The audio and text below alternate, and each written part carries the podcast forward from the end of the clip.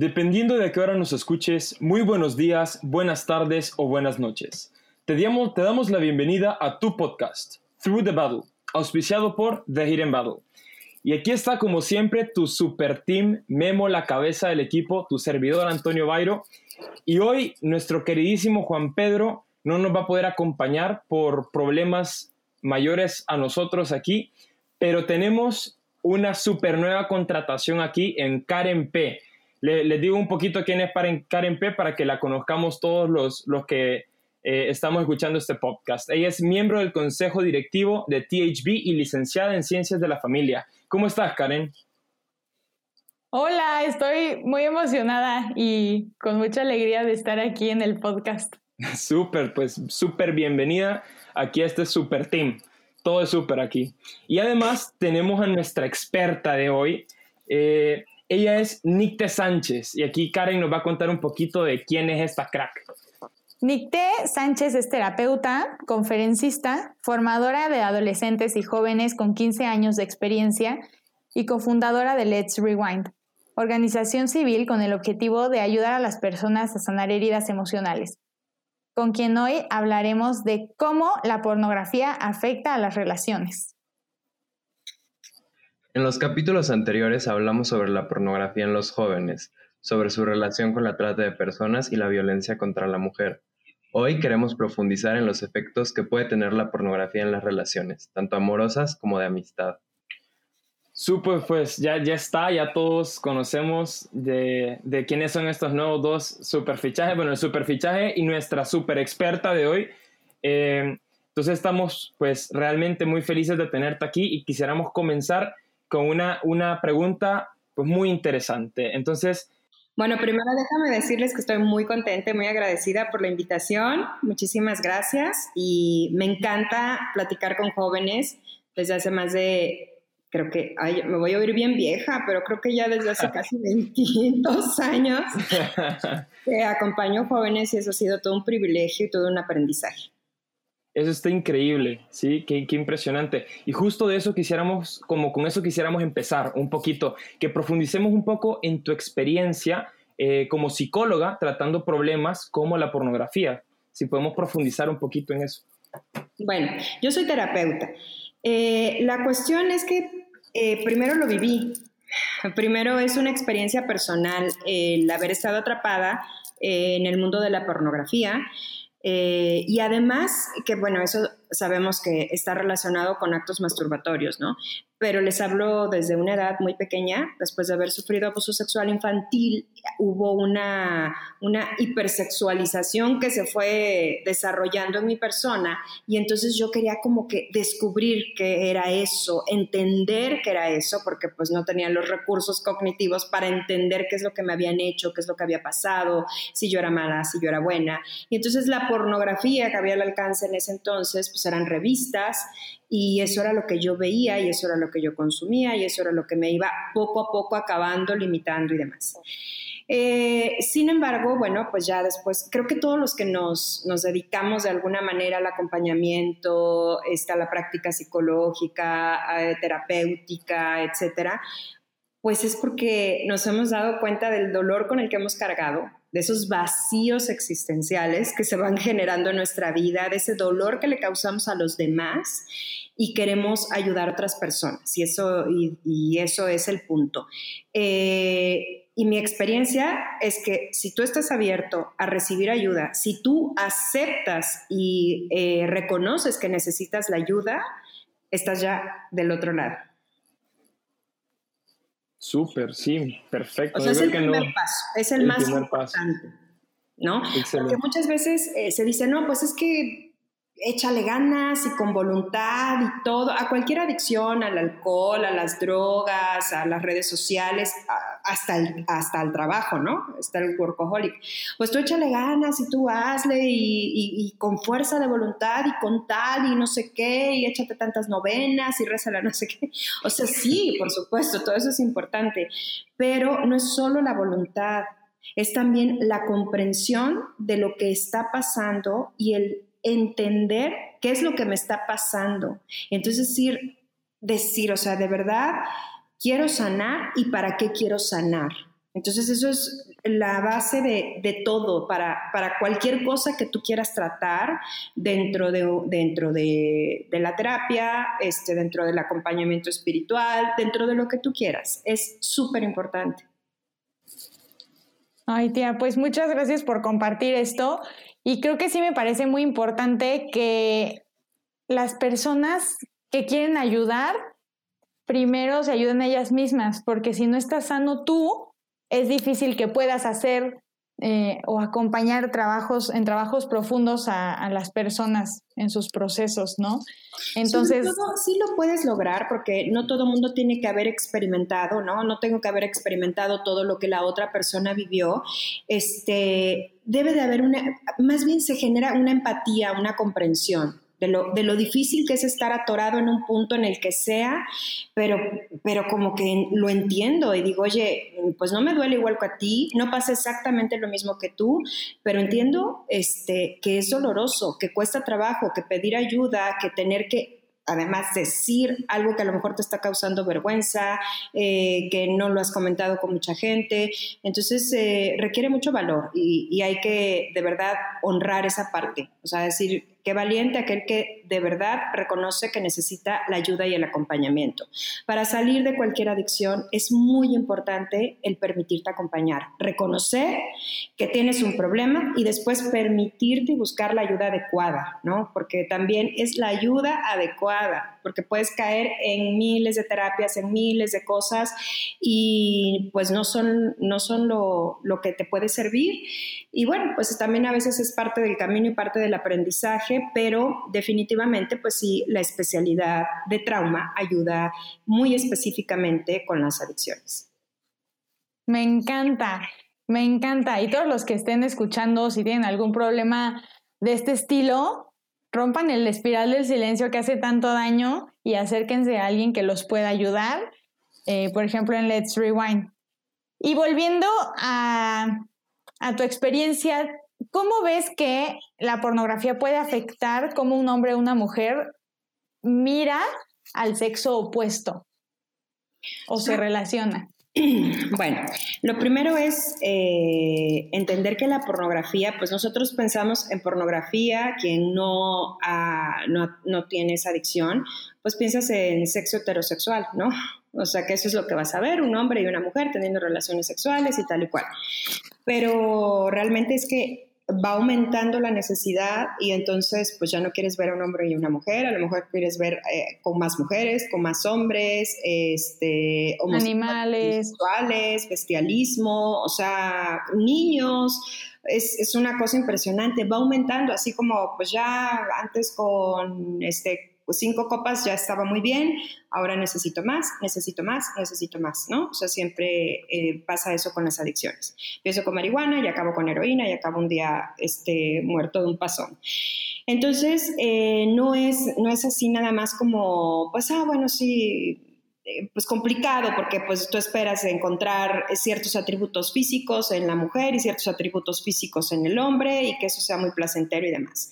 Este, el problema es ya cuando estás bien adentro, que eso va distorsionando absolutamente todo, pero sobre todo va distorsionándote a ti. Entonces, primero es empezar cómo te ves a ti mismo.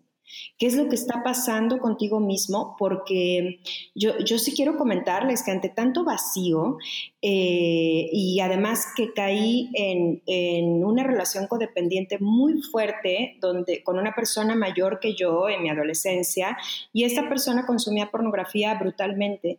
Entonces, eh, yo buscando el ser eh, cuidada, el que me protegieran, el sentirme que pertenecía a un lugar, porque tuve una infancia muy desastrosa y mis papás este, pues no estaban muy al cargo o al pendiente de mí yo accedía a muchas eh, prácticas sexuales y eso me fue rompiendo tanto que tuve un intento de suicidio. Porque yo lo que estaba buscando era amor y lo que estaba buscando era ser mirada con amor. Y la otra persona lo que estaba buscando no era una relación conmigo, sino él eh, era el completar la fantasía que traía en la cabeza y yo era el medio. El fin no era ese momento de intimidad con mi persona, sino cumplir todo lo, todo lo que esta persona creía que era lo que nos iba a hacer muy feliz o que eh, se, le iba a complacer muchísimo. Entonces, eh, la cuestión es que vas objetivizando al otro lo vas despersonalizando.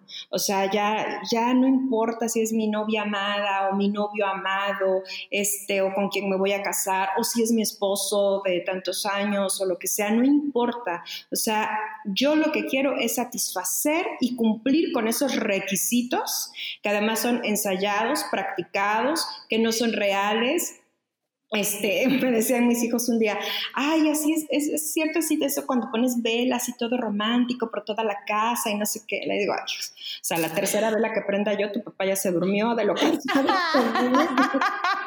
del trabajo, o sea, más, es, es, es más simple, pero más profundo. Entonces, esa profundidad, esa intimidad, esa espontaneidad se pierde por completo. Y sobre todo en esta parte de la espontaneidad, es impresionante porque mm, eh, justo pasa eso, que el hombre está buscando no la relación en sí, eh, en el hombre estoy hablando, ¿no? No está buscando la relación en sí, sino el cumplir las expectativas que él tiene en su cabeza por lo que ha visto, ha consumido, tal postura, y ponte así, muévete acá y tal y cual, y resulta que pues yo ya quedé como un objeto al que me voltean, me suben, me bajan, me mueven tal y cual, sin preguntarme si eso me gusta, sin entender si eso me agrada, si, si, si eso este, yo lo deseo también. Y por otro lado, la mujer, a lo mejor, bueno, también está...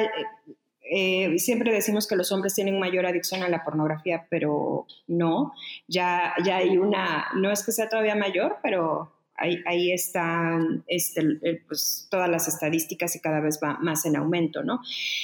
Pero a lo mejor también la mujer va luchando un poco, ¿no? Eh, y en lugar de ser un lenguaje amoroso, un lenguaje en donde haya intimidad, profundidad, que sea auténtico, que sea digno, incluso higiénico, yo permito muchas cosas y entonces es, una lucha lo que se vuelve. Ya no se, ya, ya no se vuelve así como un baile, ¿no? Como, como que nos vamos acompasando, como que vamos, aprendiendo en el camino, tal y cual, ¿no? O sea, ya se vuelve un desastre.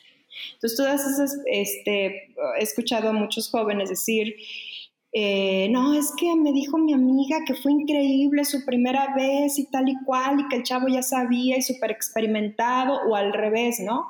No, pues yo pensé que después de haber visto pornografía y todo, yo iba a saber cómo y que me iba a durar más la erección y que tal y cual, y me fue horrible y me puse súper nervioso y luego ella no quería tal cosa y yo le pedía, ¿no?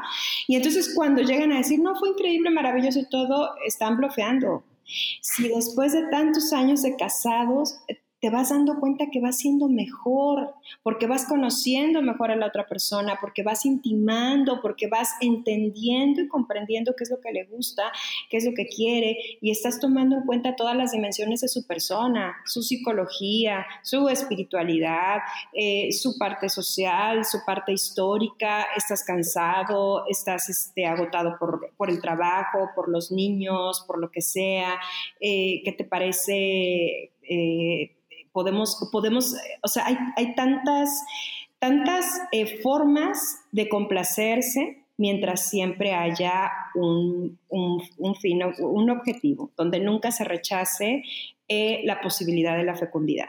Porque eso también es parte de mi persona, es parte de mí o sea, tanto el hombre como la mujer son fecundos.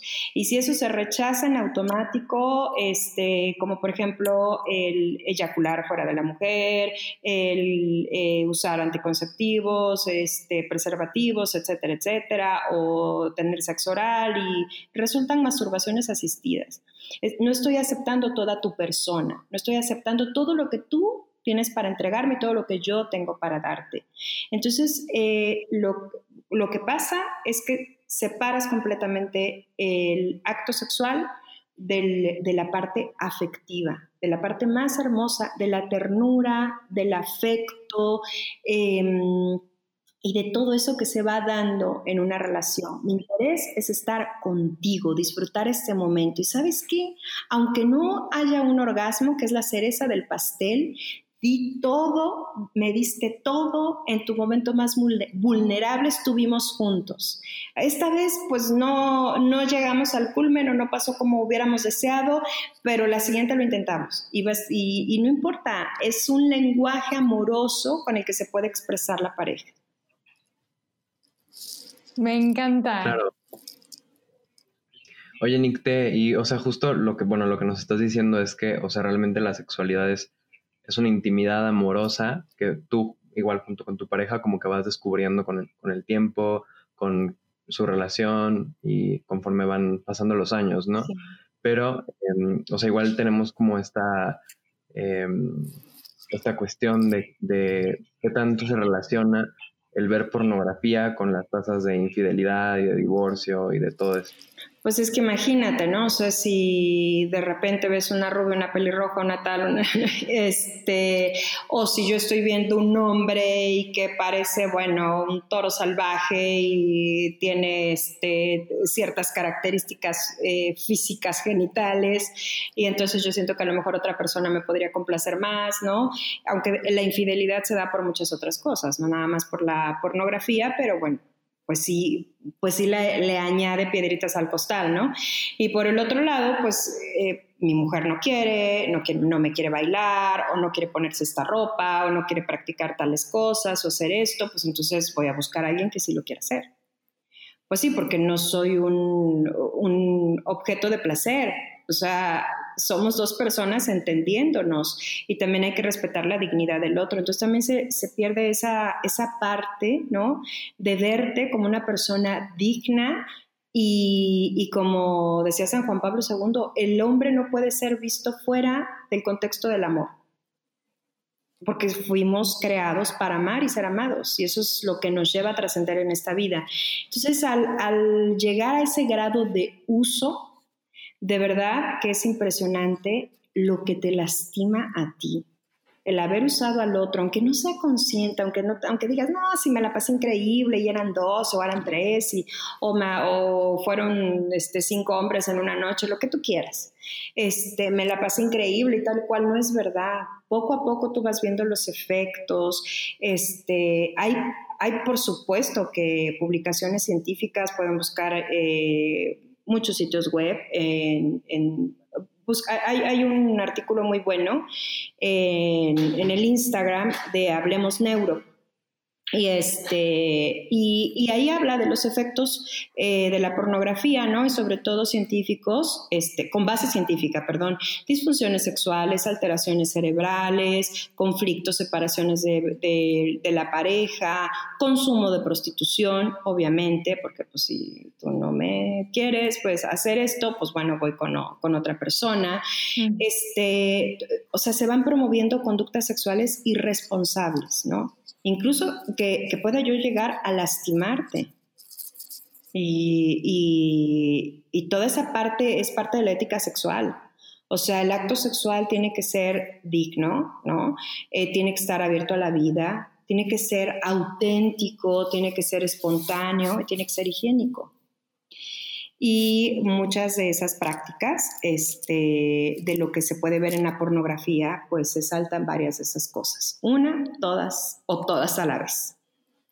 Y se nos olvida también, este, pues la parte en la que digo, oye, pues no estoy cumpliendo como que los requisitos o los estándares, ¿no? O sea, no está, eh, eh, no está gritando como yo veía que gritaba la otra en el video, que, me faltó, qué me pasó, o no sé qué, o, o no, no mantuve una erección tanto tiempo, o nada más, o, yo, ay, yo quería que me pasaran tres, cuatro orgasmos y no sé qué. O sea, todo eso es ensayado, todo eso son escenas que se repiten una y otra vez y tal. O sea, no, no es así. Entonces, cuando no llevas una vida sexual activa, hablando con jóvenes, ¿no? Eh, pues todo eso te lo vas creyendo, ah, pues así debe de ser. Entonces, cuando, cuando lo intentas y eso no, no funciona como tú crees que debería de ser, porque esa fue tu educación sexual, porque a lo mejor tus papás nunca hablaron contigo, porque no tenían las herramientas, porque no se formaron o porque también había una adicción a la, a la pornografía o algún otro desorden. Entonces, pues de ahí me agarro para decir, esta es mi, mi educación sexual o de lo que hablen los amigos, etcétera, etcétera. Y entonces mi autoestima se va por los suelos Y si yo, mujer, no tengo los senos de tal tamaño, este, o no, no, tengo esas medidas exuberantes, no voy a excitar a un hombre. Y entonces a lo mejor si tengo relaciones con mi novio y no fue tan satisfactorio, es mi culpa porque yo no, mira, como estoy flaca o estoy lonjuda o estoy no sé qué. Este, y no, no es así, o sea, es totalmente diferente el... Eh, lo que es en realidad eh, el acto sexual unido a la afectividad y respetando todo el contexto hermoso de la persona. Sí, de verdad que es, impresionante. Y yo siento que, esto se va acercando a un tema eh, muy impactante que es el de la soledad, ¿no? Y que normalmente cuando tal vez tú vienes y le preguntas a alguien que consume pornografía, ¿qué es lo primero que se te viene a la mente cuando te digo la palabra pornografía? Jamás lo va a conectar con soledad y sin embargo es algo que vemos. No sé si nos podemos como llevar un poquito en este camino de, ir desde la pornografía hasta la soledad. Mira, este, Porges es, es, un científico, eh, hay todo una, un estudio, todos unos estudios que se realizan de nuestro sistema nervioso. Y entonces él, dice, el trauma es la, disrupción de la conexión. Todos, eh, así, fíjate, así lo definen los científicos. Los sistemas nerviosos anhelan, y utilizan la palabra anhelo, anhelan la conexión y la seguridad con, las, con otros sistemas nerviosos. Todos somos seres relacionales, estamos hechos para salir al encuentro del otro, pero al encuentro desde la conexión y la seguridad. Nuestro sistema nervioso, este, hay un sistema nervioso central y hay un sistema nervioso autónomo, va buscando mi sistema nervioso todo el tiempo señales de peligro o de, o de seguridad o sea, esta persona será confiable, esta persona, este, qué cara tiene, cómo me recibirá, cómo será, etcétera. Vas viendo los ambientes, vas, vas, este, eh, hasta de manera inconsciente sintiendo la mala vibra, como diciendo, esto está bien mal vibroso, ¿no? Este, o este lugar aquí como que me siento incómoda o tal y cual. Es, es, sí, justo es tu sistema nervioso reaccionando ante ciertas situaciones, lugares o personas. Entonces, el sistema nervioso, o sea, hablando así muy, sin meter más cosas de neurobiología, eh, anhela la conexión y anhela la seguridad y busca corregularse con otros sistemas nerviosos. No sé si les ha pasado que de repente estás platicando con una persona, a lo mejor no es la persona más atractiva del mundo ni nada, pero de repente estás como embobado de cómo te está hablando, cómo mueve la cabeza, y la expresión de sus ojos y la sonrisa, todas esas son señales de seguridad. Y, te quieres quedar como, como, Madre Teresa, ¿no? Pues ya viejita, encorvadita, arrugadita, todo, pero nomás de verla en la tele te atraía. Decías, o sea, qué cosa. Entonces es una corregulación con la otra persona. Y a lo mejor puedes estar con el hombre más atractivo del mundo, la mujer más atractiva del mundo y estar con una persona así, que no exprese nada, que te voltea a ver, altiva y dices, mm, no quiero, o sea, no, no, se me antojó, estaba padre, se veía padre la situación, pero no, no quisiera seguir conviviendo, únicamente hablo de convivencia.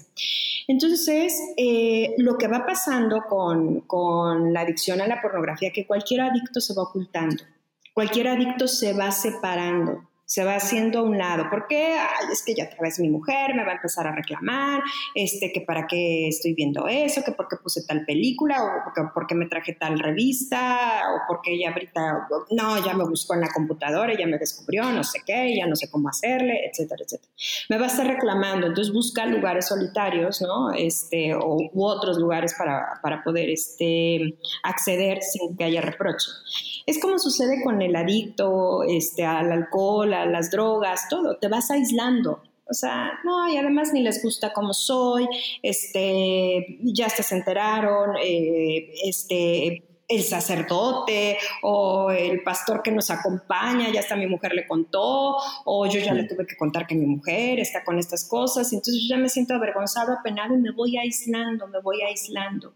Y caigo en la parte más más este, compleja, más oscura de, mi experiencia eh, neuronal, de mi experiencia desde la fisiología. Y entonces experimento soledad y me experimento eh, rechazado, me experimento apartado y yo tengo un deseo de salir al encuentro. Pero ese deseo está coartado, está grilletado, porque no puedo soltar aquello que no me permite salir a un encuentro natural, porque yo mismo sé que no va a ser natural y yo mismo sé que no me estoy haciendo bien y yo mismo sé que no le estoy haciendo bien al otro. Entonces se cae como en una inmovilización, en una congelación y, en, eh, y otras personas, grandes teólogos, este, filósofos como San Juan Pablo II, es esa soledad originaria, ¿no?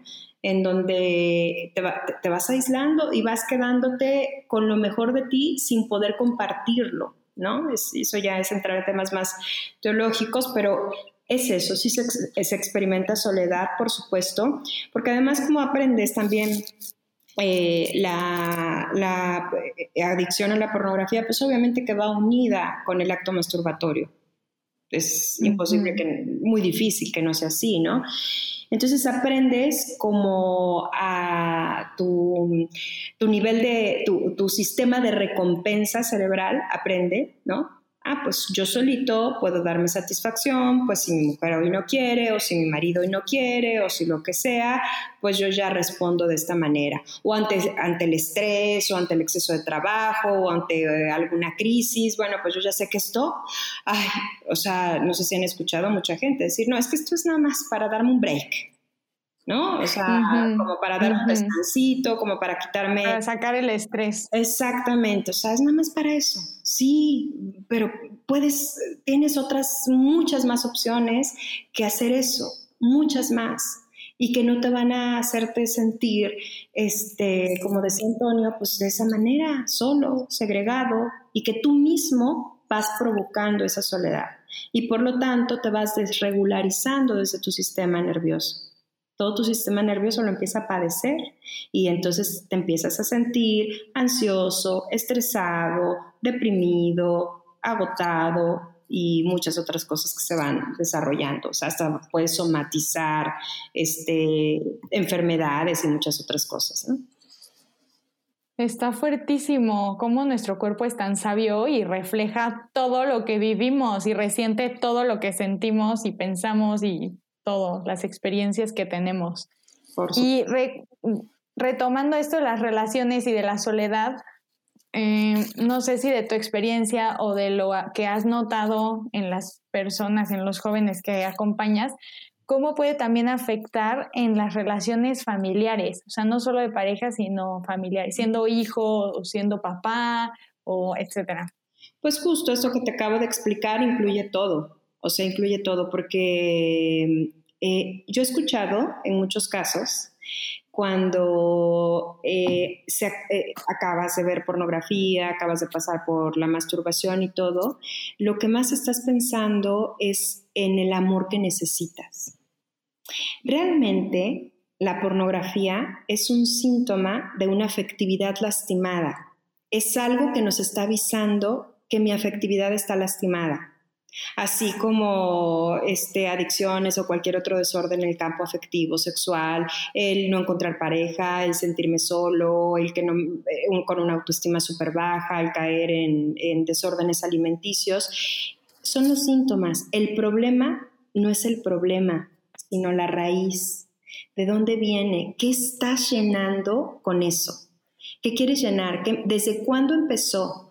A los 6, 8 años, cuando mis papás me gritaban, me decían tonto, este, o me pegaban, y este, por curiosidad, pues yo veía las revistas de mi mamá, que también tenemos que tener mucho cuidado en casa, ¿no? Eso es abuso sexual.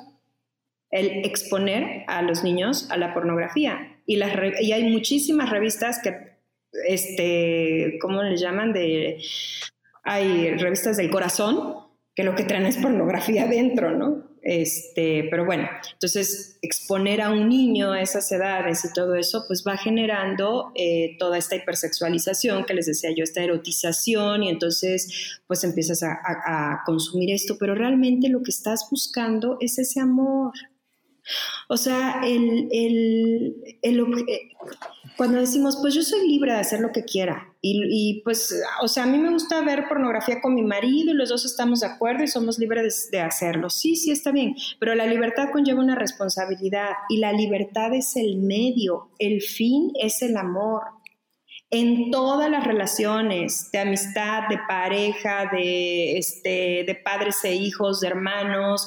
O sea, no, puedo usarte como un medio para satisfacerme, ni usarme a mí para satisfacerme. Entonces, por lo tanto, eh, yo tengo que llegar a la raíz de cuándo empezó esto que es lo que está eh, supliendo qué carencia afectiva está ahí este, como chicle pegadito tratando de, cubrirse, pero que como no llegó a la raíz, pues me dan como sobaditas a los síntomas, ¿no? Ándale, sí, ponle filtros, este, hace esto, hace aquello, que está muy bien, está muy bien hacer todas esas cosas, tener eh, redes de apoyo, grupos de apoyo, está súper bien, ¿no? Alejarte de los ambientes, eh, cuidar lo que, tus chats, etc.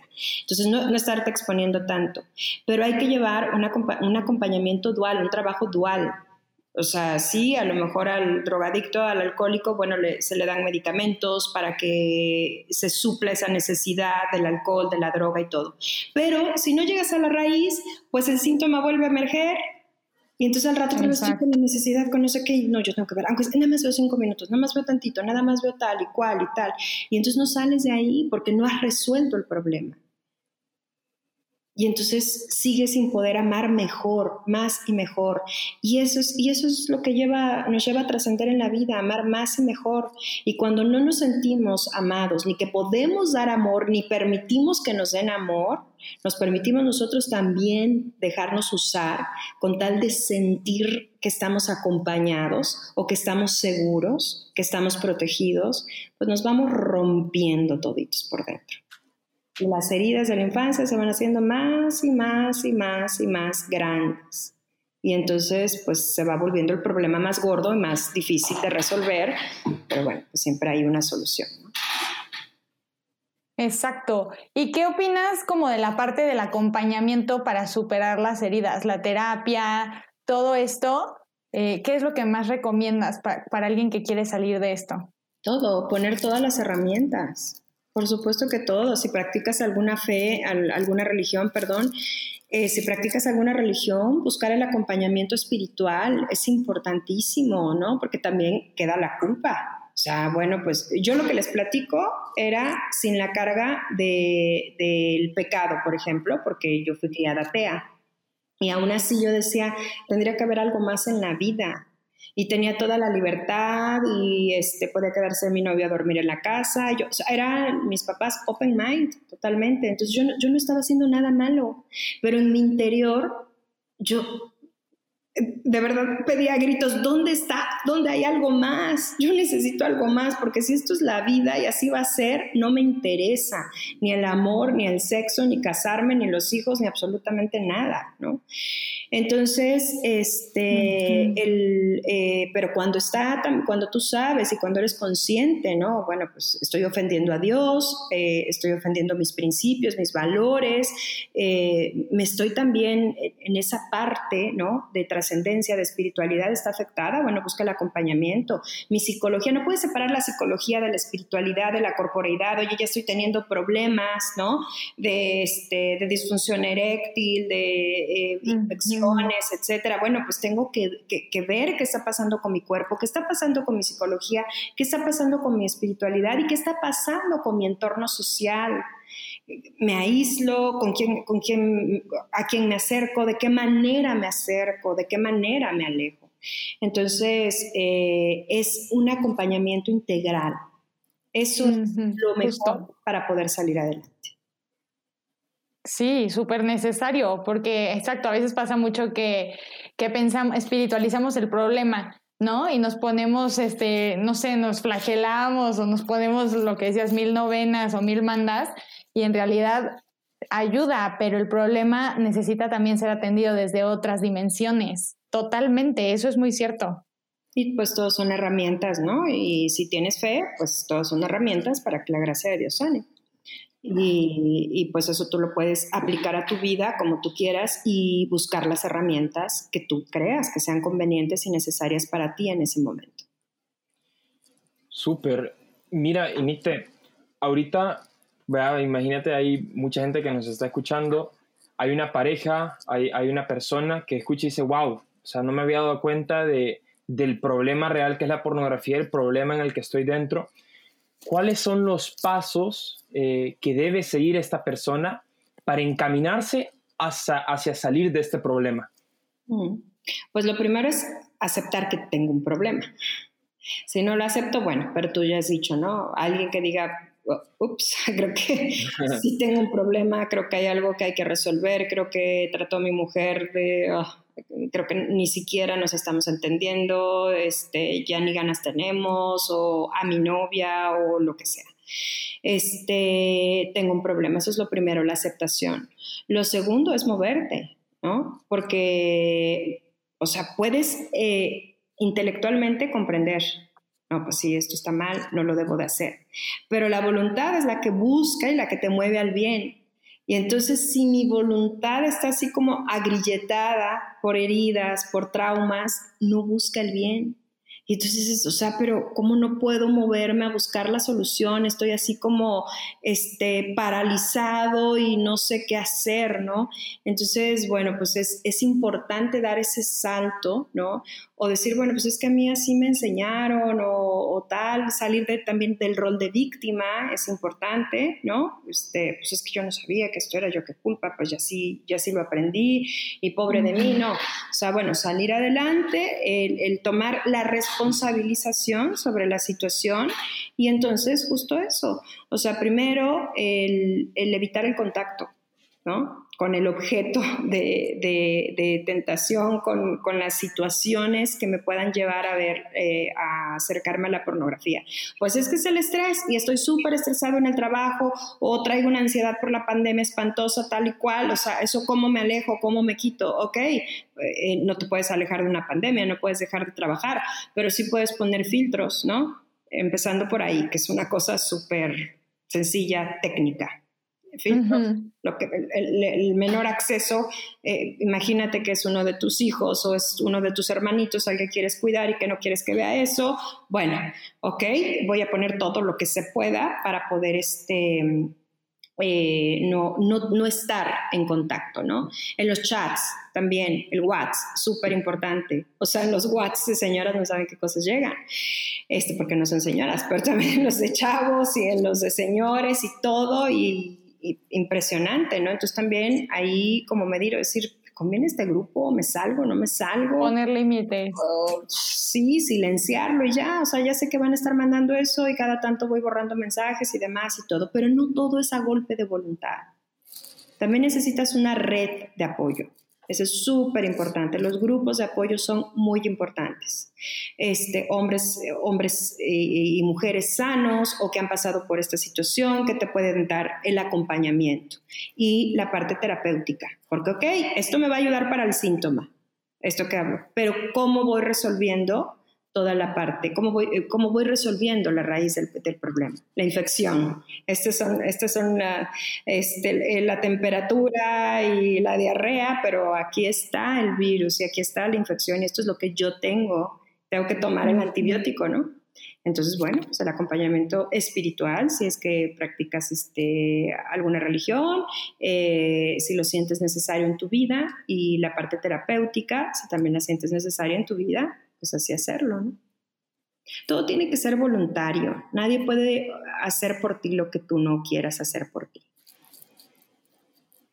Claro. Y oye, Nick, o sea, justo como en esta misma línea de, la terapia y el acompañamiento, eh, pues como hablábamos antes, la pornografía es un tema un poco tabú, un, tema un poco que a lo mejor no se habla mucho como con, ni con tus amigos, ni, tampoco lo hablas con tu familia y todo esto. Entonces, igual te queríamos preguntar cómo, cómo puede un hijo o una hija abordar este tema, un hijo o una hija que sean adictos, abordar este tema con sus papás si quiere ser atendido en terapia o llevar algún otro tipo de acompañamiento. Pues hay que evaluar, ¿no? Porque también a lo mejor tenemos papás muy puritanos y nada más va a ser un escándalo, se van a sentir culpables y se van a llevar de pánico, de culpa y al final no van a hacer nada. O no, ¿cómo crees? ¿Cómo vamos a ir con alguien? ¿Cómo vamos a contarle esto a alguien? Y suele pasar, ¿eh? Entonces, si tú crees que tus papás van a tener esa apertura, esa disposición, si están listos, ¿no? Para escucharlo, este, y, me refiero porque, bueno, pues también no es porque no te quieran o porque sean malas personas o sean torpes, sino porque no han tenido las herramientas, si no te supieron educar o hablar cuando era el momento de hablar, pues tal vez ahora les cueste muchísimo trabajo. Entonces, hay que valorar con quién tienes que buscar la ayuda, con quién tienes que acercarte. Obviamente que si eres menor de edad, vas a tener que buscar un adulto. Tal vez convenga que te acerques con alguien eh, más joven de la familia, un primo, un tío, este, con alguna otra persona. Eh, eh, alguien, a lo mejor un sacerdote, ¿no? Y que te acompañe para tener esta, esta charla con tus padres si es que fuera el caso. Si hay confianza y hay apertura, háblalo y dilo porque necesitas la ayuda. Y además llega con la firmeza de, sé que estoy mal, este, lo entiendo, no quiero estar en esto y quiero ayuda.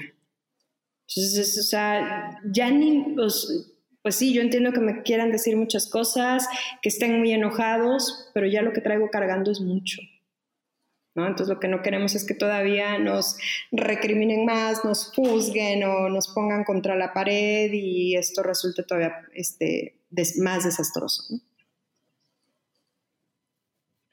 Claro, y eso pasa muchísimas veces, o sea, pasa muy seguido que, que los papás a lo mejor no apoyan a sus hijos en, en cómo se sienten, en lo que están pasando, y en lugar de aliviar todo ese peso, le ponen más encima, ¿no? es por culpa, de verdad, porque pues los papás no, no lastimamos a nuestros hijos por malos, sino por tontos, o por, por no tener, por falta de experiencia, porque no sabíamos que así era, o porque así nos educaron a nosotros, y pues vamos repitiendo los patrones, pero no porque no los amemos, al contrario, y entonces se genera mucha culpa cuando observas que tus hijos están sufriendo. ¿No? Dices, ¿qué hice mal? Bueno, pues a lo mejor no fuiste tú, este, tú diste todo lo que podías y fue en el ambiente escolar o fue otra cosa, pero bueno, el punto es resolverlo.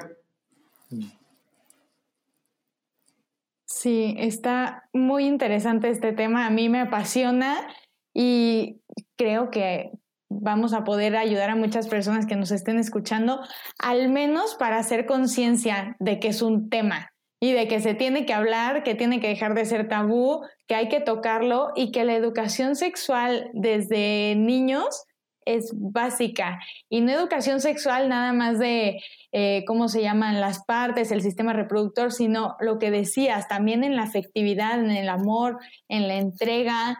Yo soy maestra de secundaria y sí veo cómo me dicen, es que no nos dan educación sexual en la escuela, no nos enseñan los anticonceptivos. Y yo, hello, o sea, soy la misma sexualidad, les estoy diciendo todo lo de la afectividad, el amor, la entrega, y, pero es que también estamos llenos de muchos mensajes erróneos y que también las campañas hipersexualizan todo como si el centro, lo más cool en el mundo y lo único cool fuera el sexo, ¿no? Entonces, también poner las cosas en su lugar y vivirlo todo desde el amor es lo que de verdad pone en orden las cosas.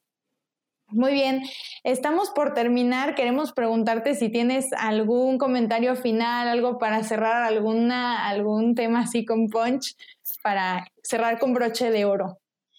Pues nada, que eh, decirles de verdad que cuando uno resuelve esto en su vida, empiezas a encontrarte muy liberado, empiezas a sentirte muy aliviado, que se va una carga muy pesada de tus hombros y que además te encuentras más libre para amar, más libre para entregarte al otro eh, sin esa vergüenza o sin esos secretos, sin esas cosas que te han, que te han lastimado tantos, por tanto tiempo, ¿no?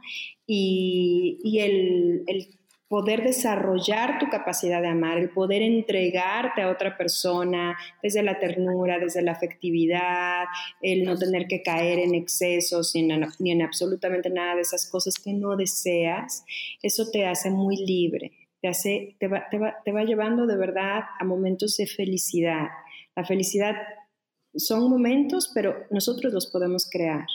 Entonces, dentro de todo esto, aunque lo veas muy difícil, muy complejo, sí hay salida, sí se puede y únicamente hay que poner los medios y ser muy valiente para enfrentarse a todo este proceso, porque es un proceso, no es así como que, ay, sí, este, en 15 días estoy bien. No, es un proceso y puede haber recaídas, pero no importa. Me caigo me levanto y continúo. Nicte, y para los que quieran saber más de lo que haces, los que quieran vivir algún proceso sanador, ¿en dónde pueden contactarte o encontrar esta información? Bueno, nosotros, Let's Rewind, somos un instituto católico en donde hacemos, invitamos a las personas a iniciar procesos de sanación con un trabajo psicoespiritual. Entonces nos pueden encontrar en nuestra página web www.letsrewind, rewind, con al en Instagram estamos como Let's Rewind.sana. A mí me pueden encontrar como Nicte Sánchez Badel y en Facebook como Let's Rewind. Eh, próximamente vamos a tener un taller eh, virtual, pues ahora adaptándonos a esta nueva normalidad que no es nada normal. Eh, a través de Zoom, directo, nada pregrabado, todo en vivo, en donde estamos un staff de 20 personas para dar acompañamiento espiritual y terapéutico de manera individual además de psicoeducación y muchas otras cosas, y ofrecemos también terapia en línea este, de manera particular. Padrísimo, para que todos vayan y le den follow en este momento, de verdad que es muy útil, aunque creas que no tienes ahorita nada que trabajar, todos tenemos procesos sanadores y la verdad es que dura toda la vida, no porque siempre estés mal, sino porque siempre puedes estar mejor. Así que ánimo. Perfecto, y para que igual nos vayan a seguir a nosotros en, nuestras redes de, Hidden Battle, estamos en Instagram como arroba de Hidden Battle, en Twitter como arroba Battle Hidden, em, en, YouTube como The Hidden Battle Oficial y tenemos nuestra página web en thehiddenbattle.org. Y Facebook, The Hidden Battle. No, pues increíble, de verdad, que yo creo que ya solo nos queda agradecerte por estar aquí con nosotros, por pasarnos toda esta experiencia, todo este conocimiento eh, y hacerlo llegar a tanta gente, que creo que es lo más importante, el poder usar los medios, los talentos que tenemos a, nuestra disposición para esparcir la verdad, ¿no? Y, yo siento que eso es lo más importante que se ha logrado hoy aquí. Entonces, de verdad, de verdad, que muchísimas gracias, Nicte, por ser parte de esto, por venir hoy, darnos tu tiempo eh, ser paciente. Al principio tuvimos algunos problemitas técnicos y, pues sin nada, solo agradecerte, de verdad, muchísimas gracias. Y pues a todos los que nos estén escuchando, recordarles que esto no termina. Eh, seguiremos eh, creando esto, estos contenidos para ustedes en adelante. Intentaremos ir haciéndolos mejor, ir trayendo los temas que más les interesen. Y así que decirles que eh, estemos muy al pendiente de lo que se viene. Eh, agradecerles a todos por esta primera temporada de Through the Battle y nos vemos en la próxima.